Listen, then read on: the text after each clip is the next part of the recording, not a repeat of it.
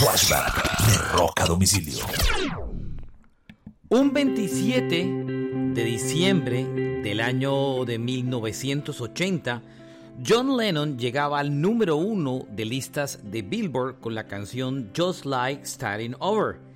Era su primer número uno en muchos años y ocurrió varias semanas después de su asesinato en las calles de Nueva York.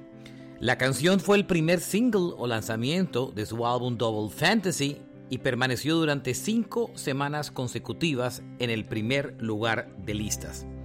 De ese mismo álbum se conocen otras canciones como Woman y Watching the Wheels. Este fue un flashback de rock a domicilio.